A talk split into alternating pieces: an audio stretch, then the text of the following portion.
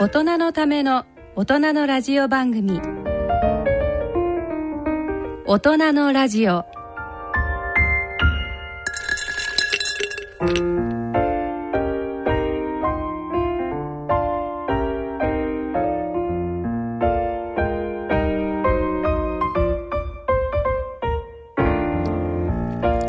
明けましておめでとうございます。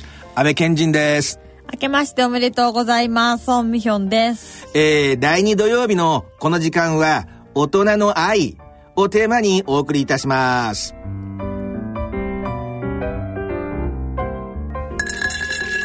えー、まずはね、えー、メールをご紹介しましょう。ラジオネーム愛の参加。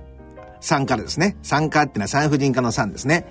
えー、番組をきっかけに、孫先生のブログを時折拝見させていただいていますと。嬉しいですね。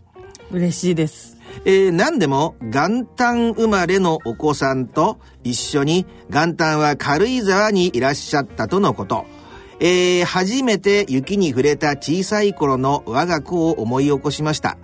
ところで、元旦のご出産ということで大変おめでたいのですが、ご家族や参加委員の方とか大変だったんじゃないでしょうかと。なるほどね。正月とバッティングしちゃうからね。はい。えー、何かエピソード等ありましたらお話しいただければと思います。えー、さて、えー、我が家族と言いますと、えーこの年末年始は越後湯沢でスキーと温泉を楽しんでおりました。ただ、同じ越後湯沢でスノーボードの方が遭難しておられたそうで、ニュースで大泣きしている男の方の会見を見て、えー知りましたと。ちょうど私たちが温泉でゆったりまったりしている間、この方たちは雪山で凍えていたんですね。命が助かって何よりでした。ところで、安倍先生はどんなお正月を過ごされたのでしょうかと。まあ、最後にね、お情け程度につけてくれてるってとこが人間としての優しさをね。優しい。ねえ。えーどうでしたか？美穂先生は。私のお正月ですか、うん、軽井沢っていうの。軽井沢でね、もう寒くてね、子供がね、ソリは楽しいけど、寒いからお家帰るとか言って。あーでもそういうふうに、えー寒いからお家帰るって言い始めて、はい。それですぐに帰られちゃったの？いや、なんか、が、我慢してソリ遊びを何回かさせたら、まあちょっと楽しそうだったけれども。なるほどね。はいだけど、今、えーちょうど3歳になられたばっかりですよね。そうですや。っぱでもそう考えると、やっぱ寒いっちゃ寒いかもわかんないね。そう、なんか東京では、なんか大晦日の日に走り回ってたら、うんこっちはめっちゃ寒いのに、なんか服脱ぐとか言って、なんかコート脱いで走り回ってて、この子はなんか温度感覚ないんかなって思ってたら軽井沢に行ったら、もう寒い、帰るとかになったから、やっぱり寒いんだ、こいつでも、と思って。これだけど、真面目な話、大人のミヨン先生からしたら、やっぱり温度差あると思いました？そうですね、やっぱ子供の方が寒さに強いんじゃないですかうね。ん、ふん、ふん、ふん、ふん。なるほどね。でもなんか、えー、楽しんでこられたっていうことで。で、この方は、あの、越後湯沢でスキーと温泉を楽しんできたと。お近いですね。あーあれ、ミヨン先生のとこも温泉があったの？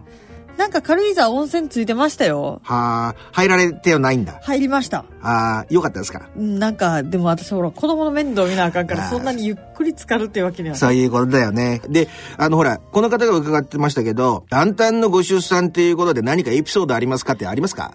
いやーなんか私予定日は本当は1月6日だったんですよ。はあはあはあでも、なんか、その時、あの、辰年生まれなんですけど、私も辰年生まれで、ええ。同じ干支が良かったんですよ。ええ、で、だから、大晦日までは陣痛来るな来るな来るなと思ってて、えで、あー大晦日の10時ぐらいになって、もうこれで絶対に来年生まれやろうと思ったんですよ。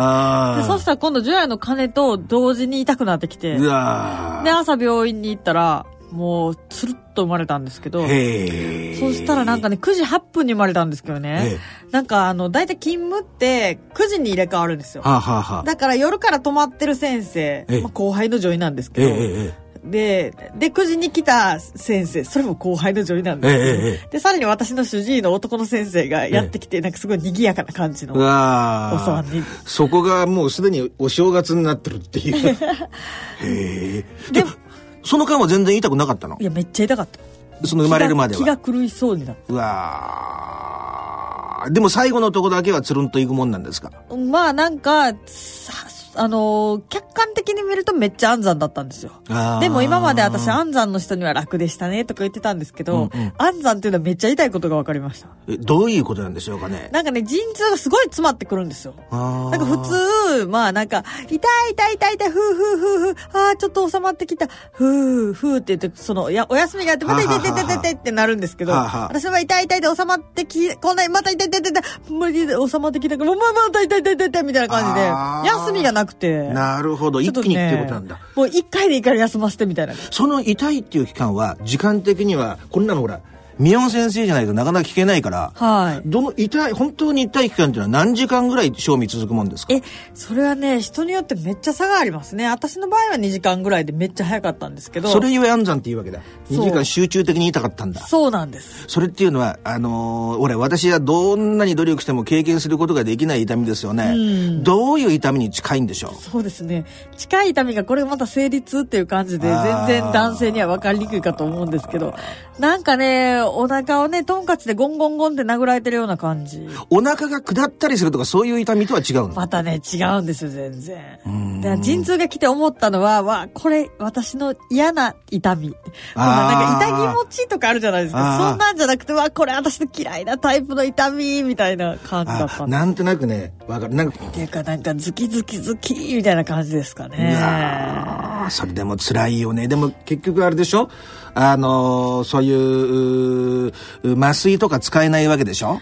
麻酔はなんか、使うって言われてたんですけど、まあ私、麻酔、麻酔のせいでお産がすごく長くなったりすることがあるんですよ。副作用で。で、そんなんになったら絶対嫌やと思って、ねまあいいですって言ってたんですけど、あんまりにも痛いから、ちょっと泣きを入れて麻酔してもらおうかなって思ったら、もうなんか進むのが早すぎて無理って言われて、間に合わないって言われてあまあまあ、麻酔はしてもらえないけど、そんなに進むのが早いんやったら、まあ、いっかと思って。ーへえ。だけどあれだよね。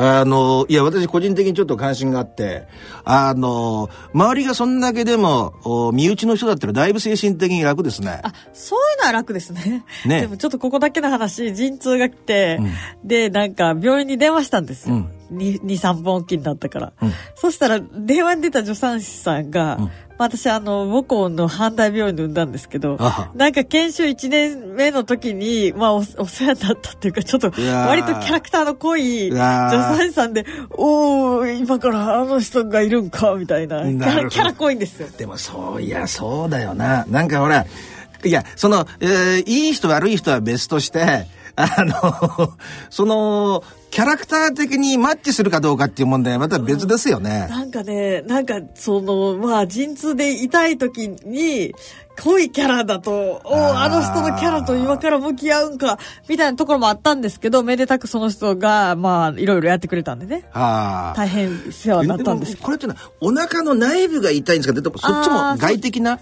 あのね痛みもあ、るのかな？陣痛の痛みと産道の痛みは別の神経なんですよ。はあ。だから両方です、痛いの。でであこれはどっちだなとかって自分の頭の中でまあそんな状況じゃないでしょうけど。いや、もうなんかね、正気を失う感じですよ、痛すぎて。うわだからあんまり、その、あんまりそういう分析をしてるどころじゃなかったです。もう全体ガーってきちゃって。なんか、よく、でもその痛みを耐えたことによって、うん何か人として、一皮向けたりする部分があるのかしら？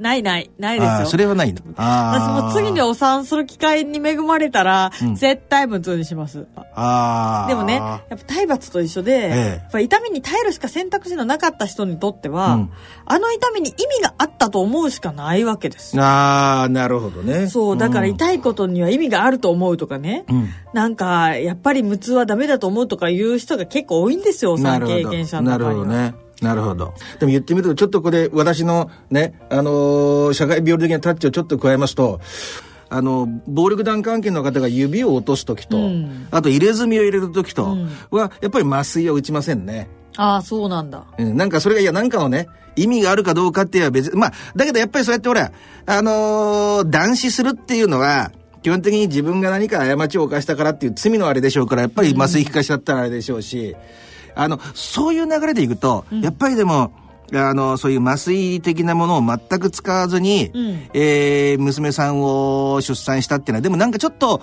誇りみたいな部分も少しあるのかしら？ええー、誇りは全然ないんですけど、ただ、私、それ、妊娠する前から妊娠出産についての、うん、なんか、こう、知識を、こう、うん、なんていうか、啓発じゃないけど、してたんですよ。うんうん、そしたら、ある一定の割合で、でも先生は産んだことないんでしょ？説得力ないみたいなことを言ってくる奴らがいたんですよ。たびたび出てたんですよ。だから、そいつらの口をいっぺんに封じたかったわけですよ。そうなると、そこで無痛分娩をしたら、でも陣痛味わってないんでしょ？とか言われたらめっちゃ鬱陶しいじゃないですか。だから同時に全部の口を塞ごうと思って、まあなんか、痛みも一応経験して、意味がないことが分かりましたと。なるほど。っていうことはあれですよね。まあ私の社会病理的な解釈をすると、えー、空獅子ボタンの入れ墨を入れてる人が、いや、入れ墨は痛かったっていうのに比べて、いや、私は手首から足首まで入ってますよ。ですから、もうあなたの反論を受けなくて済みますよねっていうのは、そういう、そんなところでいいでしょうかね。はい。大人のための大人のラジオ。この番組は野村証券、ほか、各社の提供でお送りします。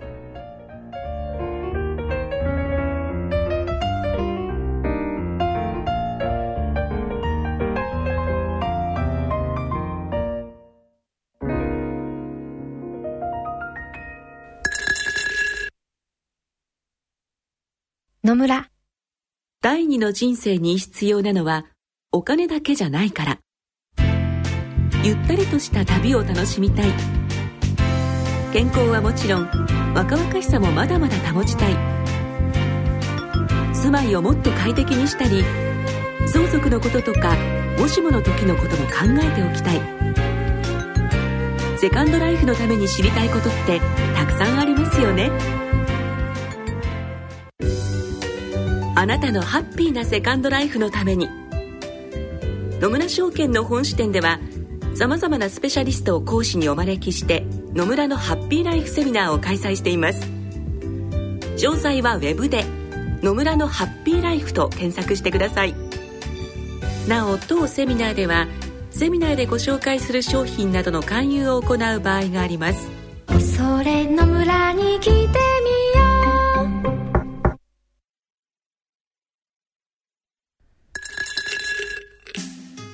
う。大人のための大人のラジオ健康医学のコーナーです。第2土曜日のこのコーナーは、大人の愛、大人の医科学をテーマにお送りします。えー、メールでの質問が来ておりますので、紹介しましょう。えー、まず、えー、一つ目のメールは、埼玉県30代男性、匿名希望さんからのメールです。中学生みたいな質問ですみませんと。全然問題ないですよ。えー、未だによくわかっていないのですが、生理の周期、特によく言われる安全日と危険日について教えてください。えー、最近、彼女にコンドームなしでの H を、H、H をせがまれていますと。えー、妊娠しないようにコンドームを使用していますが、コンドームを外しても良いタイミングがありましたら教えてください。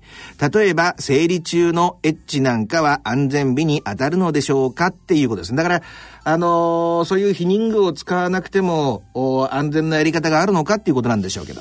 うーん、まずなんかそのコンドームなしでのエッチをせがまれますっていうのは、か、彼女はなんでせがんでるんですかね。うん、なんか、これ、その、ね、メールをくださった方は、子供欲しくなくても、実は彼女は、そろそろ子供が欲しいのかもしれないですよね。なあ、なるほど。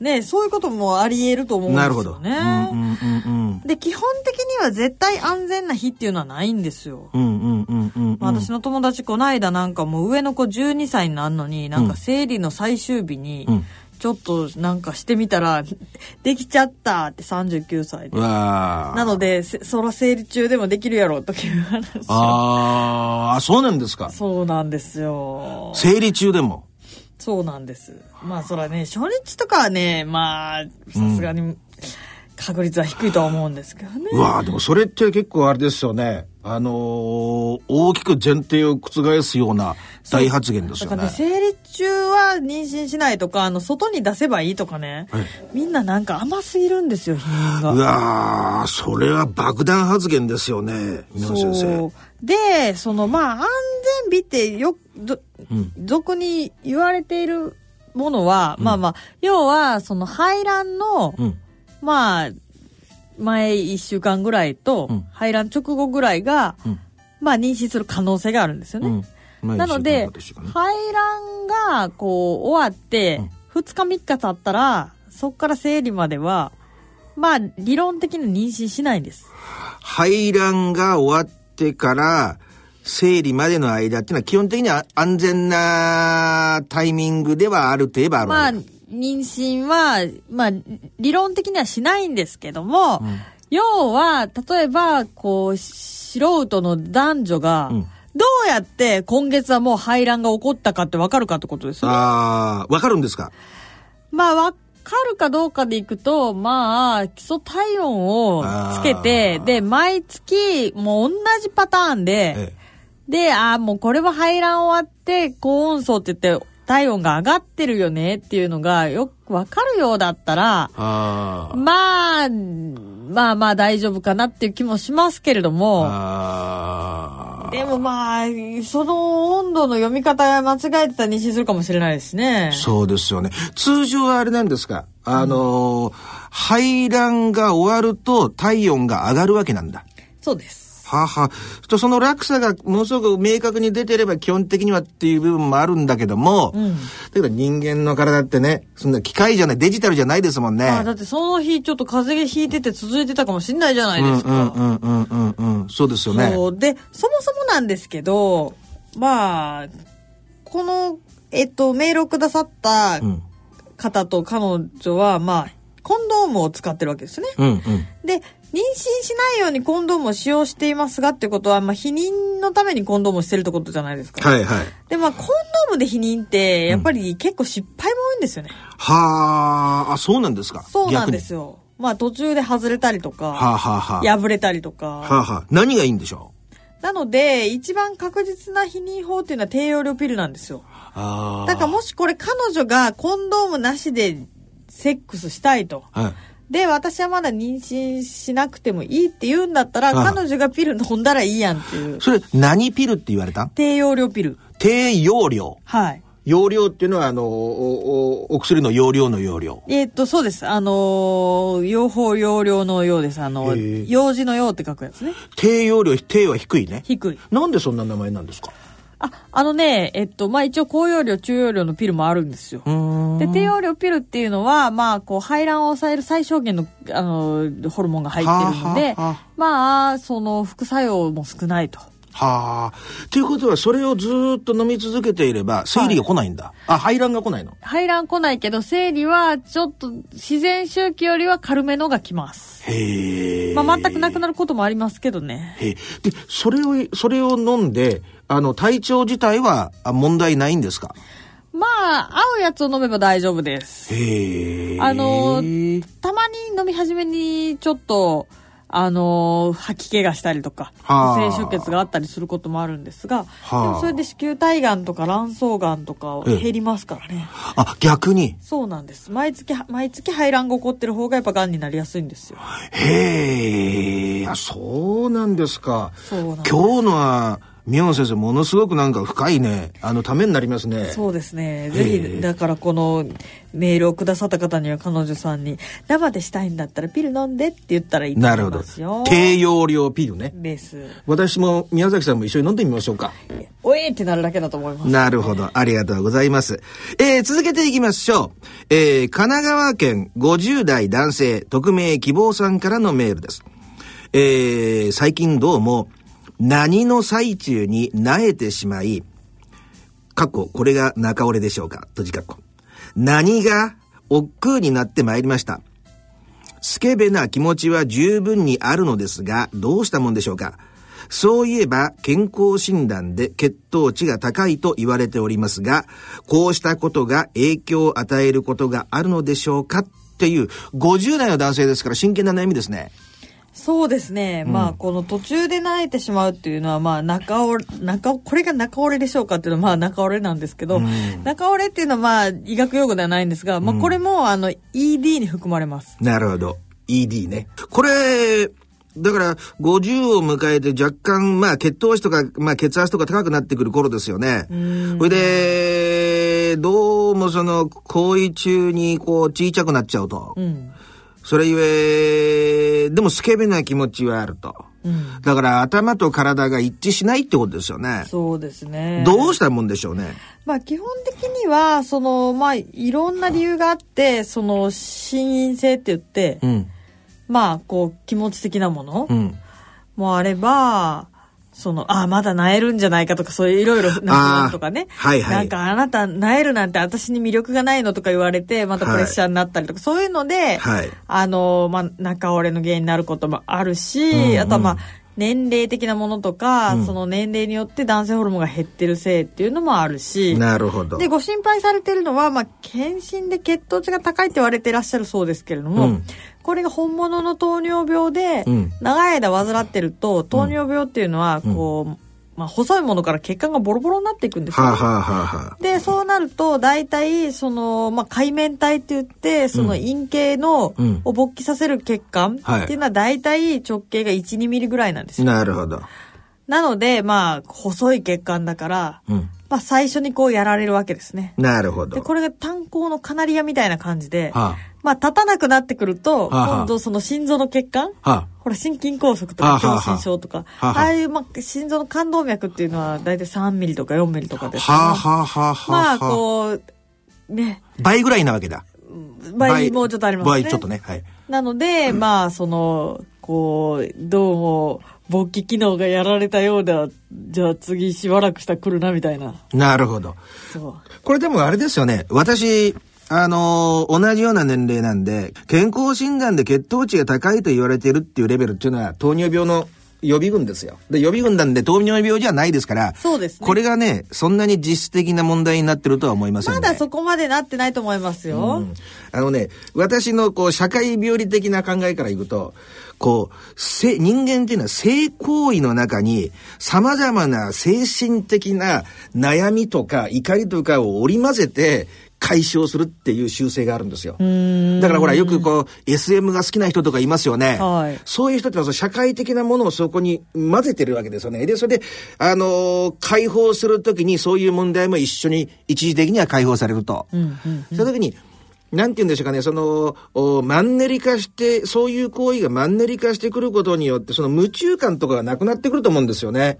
あのまあ、それはそうでしょううん。ね。だからそういうの、その間に先ほど、あの、ミヨン先生が非常にいいこと言われましたけど、この、あの、その間にもほら、一回そういう経験があるから、またひょっとして今回も、とかね、うんうんうんあの、これっていうのは性行為に限らず、一、回何か失敗体験があると、いろんな面で、あのー皆さん経験あるかもわかりませんけど、ほら、試験の時なんかもそうかもわかんないし、あのー試合の時なんかもそうかもわかんないですよね。それに逆に近いんじゃないのかなっていう印象を受けるんですけどね。そうですね。で、あのー他の、まあ、なんでしょうかね。まあ、私がこれ専門家なわけじゃないですけど、でも、い唯一言えるのは血糖値が問題じゃないんだろうなっていうことは私は思いますね。まあそうですね。で、まあとりあえずですね、スケベな気持ちは十分にあるということなので、はいまああの、泌尿器科に行ってですね、バイアグラとかそういう、あの、血管を広げるお薬はい。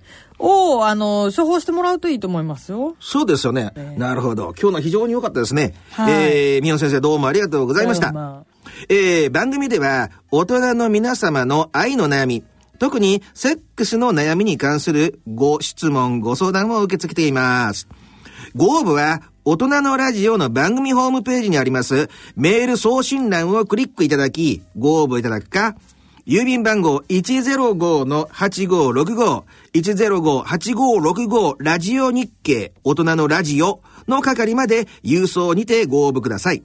ここが大事なところですよ。採用されました方には、孫先生のご著書をプレゼント、漏れなくプレゼントさせていただきます。えー、また、頂戴いたしました質問は、プライバシーに十分配慮し、取り扱わさせていただきます。全くの匿名でもご応募可能ですので、どしどしご応募ください。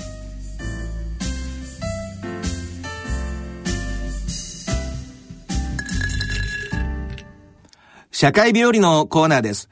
えー、今回はですね、えー、大きく趣向を変えて、あのー薬物、特に、はい。特にまあ日本なんかだと今、危険ドラッグとかね。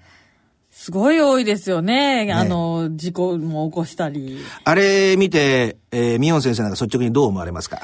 そうですね。なんか、まあ、私がその、まあ、精神科の先生とかで、はいその薬物依存の患者さん見てらっしゃるうん方にお聞きしたところ、うんやっぱりこう薬物っていうのは、うん。まあ、まあ、どうも世間のイメージだと、まあ、興味本、興味本位はでいやり始めてハマるみたいな、はいなんか誘惑に負けてみたいはいはないイメージですけれども、やっぱりそういう薬物に依存していく人っていうのは、もともとなんか生きづらさとかがあって、まあ、要はハッピーな人はやらないっていうような。なるほど。なので、その、まあ、どうしてもそういう報道とかだと、まあ、どうやって取り締まるか、うんうん。どうやって罰を与えるか、うんで、それで防げるみたいな感じなんですけど、うん。やっぱりそ、その、ハマる人一人一人の抱えてる辛さっていうのを掘って、その出口だけ罰しても、あんま意味ないんじゃないかなっていうふうに思います。だからね、この番組やってて嬉しいなと思うんですよね。一ランク高い議論ができるからね、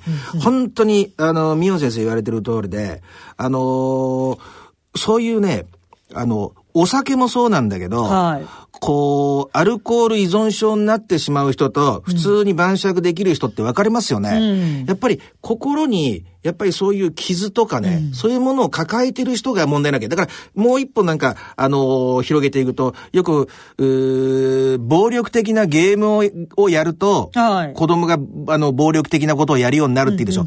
そうじゃなくて、社会の中にいる、例えば5%とか4%とか1%とか、本当に、あのー少数の子供たちが、それを見て直接行うような頭のシステムを持ってるんですよね。ですから、あのー今、ミオさん言われた通りね、この薬っていうもの自体はきっとなくならない。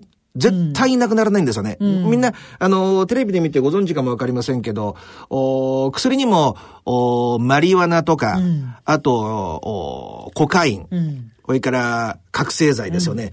覚醒剤がやっぱり一番強いって言われてるんですよね。そうなんですね。私、漢字だから弱いのかと思った。ああ、なるほど。でも、一応、一般論ではコカインの3倍って言われてるんですよね。結構怖いのが、薬やり始めると何が問題なんかっていうと、ドーパミンってありますよね。はい。もうドーパミンがその時しか出ないような体質になっちゃうんですよね。ああ、なるほど。だから普通のことをやって、あのーもう楽しくなくて、あのー私、ほら、あー刑務所とかでいろんな、あの、タイプの人を面接しますよね。で薬の人って多いですよ。で、先ほど宮野先生言われた通りで、あのーう薬の使用で捕まってる人ものすごく多くて、でもね、ちょっとここでね、あの、リスナーのね、聞いてるあなたもちょっと考えてほしいんですけど、心に傷を抱えてて、それがもうニッチもサッチもいかないような自殺を考えちゃうような例もあるわけですよね。うんうんうんそうした時の逃げ道としてって考える人もいるのかもわかんない。だけど、専門家として一言言わせてもらうと、はいそういう時に覚醒剤やると、本当に怖い思いするんですよね。ああ、そうなんですか。それは何？命を落としかけるってことですか？もうね、げ幻覚っていうか、覚醒剤をやら、やるべきではない人っていうのは、やるべきな人っていないですよ。でも本当にやるべきでない人っていうのは、幼い時に虐待を受けてる人なんかは、ものすごく幻覚に走りやすいですね。ああ、そうなんですね。うん。だから、あのー私もね、ミオン先生さっき言ってくださったことはね、一理あるなと思ってるわけ。その心の問題をね、解決せざるを得ないんだと。まして現代社会っていうのは、えー親子のこの人間関係とか規約になってきてるし、でも人間っていうのは社会的な動物だから、本当にゲームだけやって孤立してて、精神的に納得してる人なんか一人もいないんですよ。とその心の満たされないようなところに隙間にそういうものが入っちゃうんだけど、気をつけ、やっぱりね、これずーっと私悩んでてね、あの、本当の本音の話しますよ。はい。あの、私こういう社会病理の研究ですから、あの、現役の暴力団の人に取材したりとかするんですよ。んで、その使う人によって、ん。あの、例えばあー、私がカウンセリングをしてる人なんかは、えーどうして捕まったんですかっていうと、えーハイになってる時車ぶつけちゃったとか、うん。えーホテルで喧嘩沙汰になっちゃったとか、やっぱり被害妄想起きて、アメリカのケースなんかだと、あの、戦車がありますよね。ん。あの、戦争で使う戦車。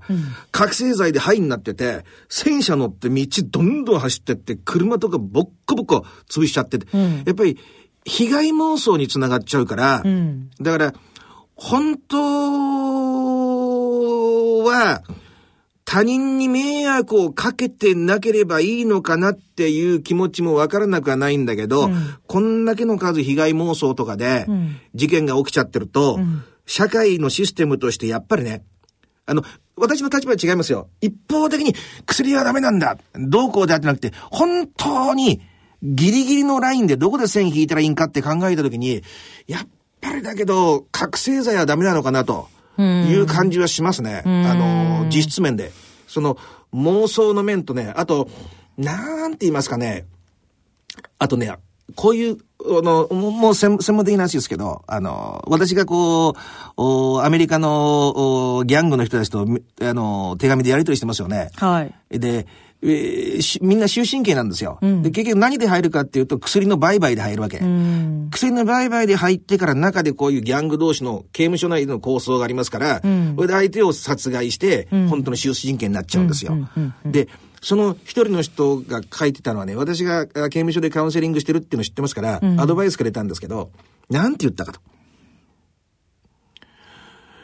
今ね、こう振り返ってみて、えー、アメリカの終身刑って24時間のうち23時間外に出れなくて、うん、で、外に出れるって言っても屋上のこう金網の中で、週に1回とか2回、うんうん部屋の中はずーっと電気が照らされっぱなしで、だって俺何かあるかもわかんないから、あの、電気つきっぱなししないと。そうなんだ。それはちょっとおかしくなりそうですね。で、外の空気も吸えないし、一番大きな問題なのは、宮野先生お医者さんだらご存知だと思うけど、うん、日に当たらないから、ビタミン D が、うん形成できなくて、黒人のね、ギャングの人が肌が白くなっちゃうって。ええー、そうなんや。ええー、究極のね、レベルの。えー、その時に、その人が言ってたのは、こう言ってましたね。あの、よく週末のパーティーの時だけ使うっていう人がいるわけ。はい、それを、レクリエーションって言葉ありますよね。はい、英語ではリ、レクリエーショナルドラッグ。あの、うん、レクリエーションとして遊びで使うドラッグと。うん、レクリエーションで使えるレベルでとどめることができる人は絶対にいないって断言すると。ああ、やっぱりいないんだ。うん、へえ。で、あの、最初はそうなってるうちに、だんだん人間って体に耐性ができていきますよね。ちょっとの量じゃ効かなくなってくるってことですね。そう。とね、元に得られた肺を得れなくなってくると。で、大量に入れるから体に対する負担も大きくなってきますよね。だからずっと最初に得た快感を得よう得よう得ようってなってて、ドーパミンがその時絞り出すような、絞り出すような、あの、体質しかなくなっちゃって、うん、で、その人が私に言ってくれたのは、こう言ってましたね。今こうやって入っちゃって、うん、お袋の肩揉んであげることもできないし、うん、自分の子供をね、ほっぺたを触ることもできないと。だから、ぜひともね、あの、私、あの、先生言ってくれと。自分で選択できるんだと。ね。もし、俺があの時点に戻れるんだったら、絶対にこっちじゃない方向を選んでるなっていうのことを彼は言ってましたね。だから、あの、なんていうのかな、薬はいけないんだとか、うん、そういうあの、表っ面のことでは、さっきミヨン先生が本当に明確に言ってくれて、うん、心に傷を負ってくれる人にはそんな気持ちわかるんかと。うん、でも、それを受けた、それを、そういう綺麗事じゃなくて受け取った時点で、あの、アメリカなんかマリワナとか合法化されてる州が出てきてるんですよね。うん、だけども、マリワナと覚醒剤っていうのは全く非なるもんですから。うん、で、あのー、それよりも悪いのが危険ドラッグですよね。あ、覚醒剤よりも悪いんだ。悪いですね。そうか。じゃあそんなもんがそんなに、ねえ、法の目すり抜けて出回ってるってすごい恐ろしいことですよね。そうなんですよね。だから、あの、ただしこの薬がなくならないから、どういう、どの時点で線を引くのか。あと、アメリカ自体は実際に刑務所の中の人口が、薬の使用で入ってる人と使用の売、あの、売買で入ってる人ものすごく増えてきちゃってるから、うん、そういう人は早く出すっていう方向になってきてるんですよね。それは何刑務所がいっぱいだからとか？そうです。そうです。そんなことがあるんや。増やしてくれよ。だから、そうした時に、あの、私がほらこれ研究してるっていうのは、あ日本で起こることを先取りしてるわけであって、うん、やがてそういう状況、今の、お私が言ってる刑務所なんかでもやっぱり、薬の事案の人はものすごく多いわけ。やっぱそうなんですそれってやっぱり、えー、一つだけ言えることは、えー、犯罪っていうよりは、一つの病気なんですよ。本本当の病気なわけ、うん、ドーパミンがそこでしか出なくなっちゃうから、そこからもう抜け出せないんですよね。うん、だけど、うなんていうのかな、まあこの薬のことは一回こっくりでね、終わるような小さなテーマじゃありませんけど、この、彼が、そのギャングの彼が言うのは、本当に辞める気持ちがあれば辞められるって。そうなのかな本当に辞める気持ちってその浅はかなことじゃないですよ。うもう本当に、もう懲りたと。そこまで落ちない限りは、あのー、辞めることはできない。よくね、こういう話があるんですよ。これで今日はね、締めくりたいと思うんですけど、はい、私がカウンセリングを受ける中、あの、受けてる中でね、言う人が、別に自分の金でね、うん、買って、うん、や薬やってる時は部屋からも出ないし、うん、ね。誰にも自分の金でやって人に対して嫌がらせするわけでもないし、部屋の中で使ってるだけで、なんで悪いんかと、いう話になるわけ。うん、での、そういう人に対して、えー、私が、あのー、普通言うのはね、うん、でもこうやって使用で、日本という国家の中では取り締まられて刑務所来ちゃいますよね、と。うん、すと、あなたが刑務所に来てるってことは、あなたの家族も受刑してる。だから、誰にも迷惑かけてないって言うけど、基本的にどういう納得のいかない形であれ何であれ家族には迷惑かかってますよねと。まあそうですよね。いうことになるんですよね。だから、こういう人間社会って繋がってますから、やっぱり誰にも迷惑をかけずに悪いことっていうのはできないようにできてるんですよね。うん、なんでまあ、今回はちょっとね、あのー、問題定義というか、うん、あのー、ちょっと触り程度ですけど、うん、いろんな角度から考えて、だけど、通り一遍に薬ダメですよ、ダメですよ、ダメですよっていうんじゃなくて、その理由を考えた上で、えー、少なくとも言えるのは、犯罪として取り締まるんじゃなくて、きちっとした、あのー、治療のね、そう、犯罪者っていうよりは患者ですよね。そうなんですね。で、そっちに行かな、行かざるを得なかった、先ほど一番最初に宮先生言ってくださったね。そういう心の事情ってものまで、そういうものも合わせて解決していかないと、ますます広がっていって、ますます、それが、あ第三者に被害を与えるような要求になっちゃうってことは明らかかなって感じしますね。そうですね。野村、ちょっと気になるお金の話。今回は、ニーサです。楽丸さん、最近よくニーサという言葉を見たり聞いたりするんですけど。少額投資非課税制度のことを皆さん、略してニーサと呼んでいます。詳しく教えてください。毎年100万円までの投資額を上限に、上場株式や株式投資信託などの配当金や売買益などが5年間非課税になる制度のことなんです。誰でも解説できるんですか？日本にお住まいで NISA 口座を開設する年の1月1日時点で20歳以上の方。ただ、NISA 口座の利用にあたっては、いろいろと注意事項もございます。一度ご確認ください。NISA も話かも、口座が大事。お金に関するご相談は、お近くの野村証券へどうぞ。それ野村に来てみよう。大人のための大人のラジオ